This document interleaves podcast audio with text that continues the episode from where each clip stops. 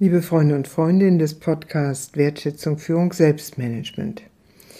In dieser 41. Folge möchte ich mich mit der Frage auseinandersetzen, welche Bedeutung Gefühle haben im Zusammenhang mit Führung und Führungskunst. Und deswegen steht dieser Podcast unter dem Titel Sprachfähig werden und Gefühle auftauen. Warum sind Gefühle im Zusammenhang mit Führung so wichtig? Ganz einfach, weil wir fühlende Wesen sind und egal, ob wir uns dieses nun bewusst machen oder nicht, auf Gefühle, die wir wahrnehmen in unserem Umfeld, reagieren. Deswegen ist es so wichtig, dass wir als Führungsperson ein Bewusstsein dafür entwickeln, welche Gefühle wir selbst haben und welche Gefühle wir ausstrahlen. Das ist gar nicht so einfach, denn Gefühle gehen ja häufig einher mit Verletzungen. Und wenn wir Verletzungen nicht verarbeiten konnten, dann passiert etwas mit unseren Gefühlen, sie werden blockiert oder sie verwandeln sich in problematische Gefühle, also Gefühle von Neid, Eifersucht, Zorn, Ärger, Ablehnung oder was auch immer. Wenn wir sehr dramatische Erfahrungen gemacht haben, bei denen unsere Gefühle verletzt worden sind, wir sprechen dann von traumatisierenden Erfahrungen, dann frieren wir die Gefühle ein. Sie werden sozusagen in den Raum des Unbewussten abgespalten.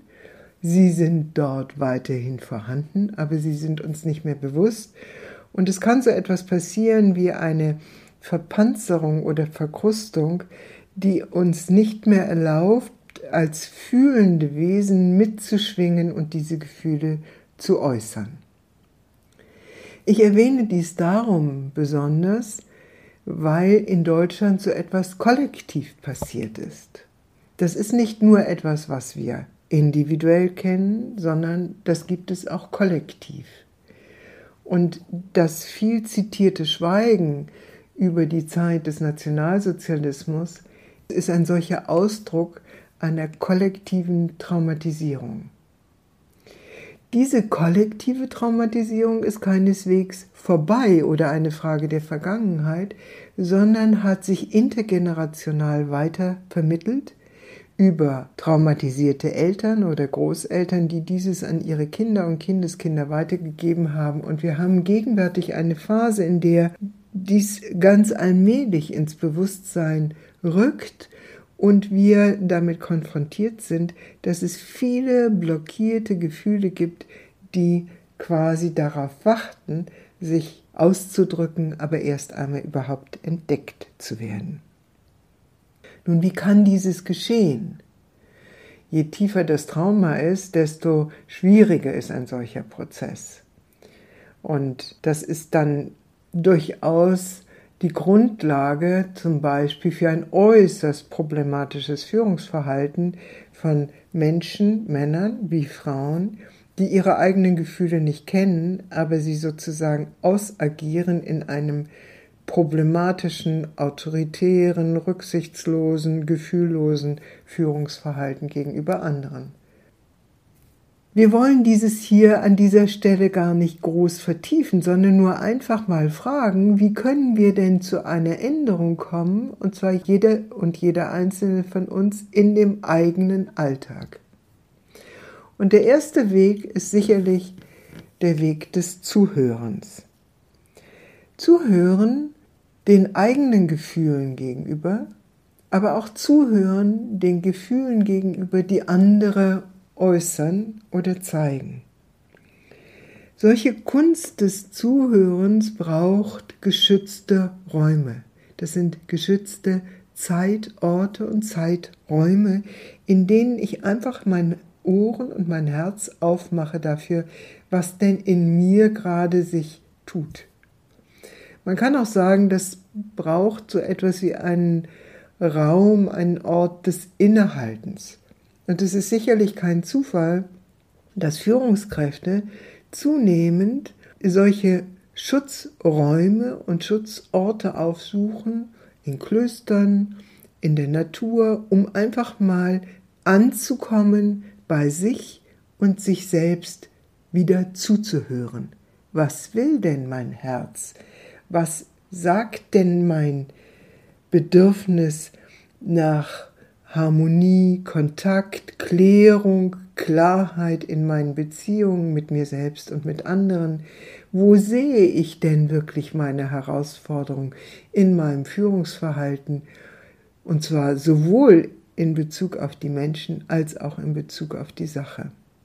Also zuhören ist ein Weg, um an Gefühle heranzukommen und Gefühle aufzutauen. Und wenn ich tatsächlich ein Gegenüber habe, das mir dieses Geschenk des Zuhörens macht, dann habe ich einen wunderbaren Weg, in dem ich an meine eigenen Gefühle wieder herankommen kann, ohne sie gleich auszuagieren, also Gefühle wie Ärger, Zorn, Gier, Eifersucht oder ähnliches. Wenn wir diesen Weg des Zuhörens gehen, dann ist das, wie es die folgende Metapher schön zeigt. Die sagt, Gefühle sind wie Kinder, wenn man ihnen zuhört, wenn man ihnen Raum gibt, dann können sie ihre Potenziale entfalten, können sich zeigen. Aber wenn man ihnen keine Aufmerksamkeit gibt, dann ziehen sie sich irgendwann zurück. Und diesen Rückzug der Gefühle umzukehren in Richtung auf ein Annehmen der Gefühle und ein produktiv werden lassen der Gefühle und ein Kultivieren der Gefühle im besten Sinne des Wortes, ohne uns von ihnen überborden zu lassen, das ist eine Möglichkeit, um Gefühle und Fühlen als ein wichtiges Instrument von Führung wieder zu kultivieren. Der nächste Schritt ist, die Gefühle auszudrücken. Wenn wir Gefühle ausdrücken, dann gehen wir in den Kontakt mit anderen. Das können nonverbale, also vorsprachliche Weisen des Ausdrucks sein, unsere Gestik, unsere Mimik, unsere Körperhaltung, alles dieses ist ein Ausdruck von Gefühlen und unser Gegenüber liest diese Gefühle. Es kann aber auch in die Sprache hineinkommen, in die Sprache hinein formuliert werden. Und wenn wir dieses tun in einem Geist, in dem wir mit dem anderen Kontakt aufnehmen wollen und Beziehung aufnehmen wollen, dann ist dieses eine wichtige Bedingung, um etwas im Führungsverhalten zu praktizieren und zu lernen und zu vervollkommnen, nämlich gerade auch in Konfliktfällen die Beziehung herzustellen oder aufrechtzuerhalten. Konflikte haben immer die Dimension von Sachkonflikten, aber sie haben eben auch die Dimension von Beziehungskonflikten.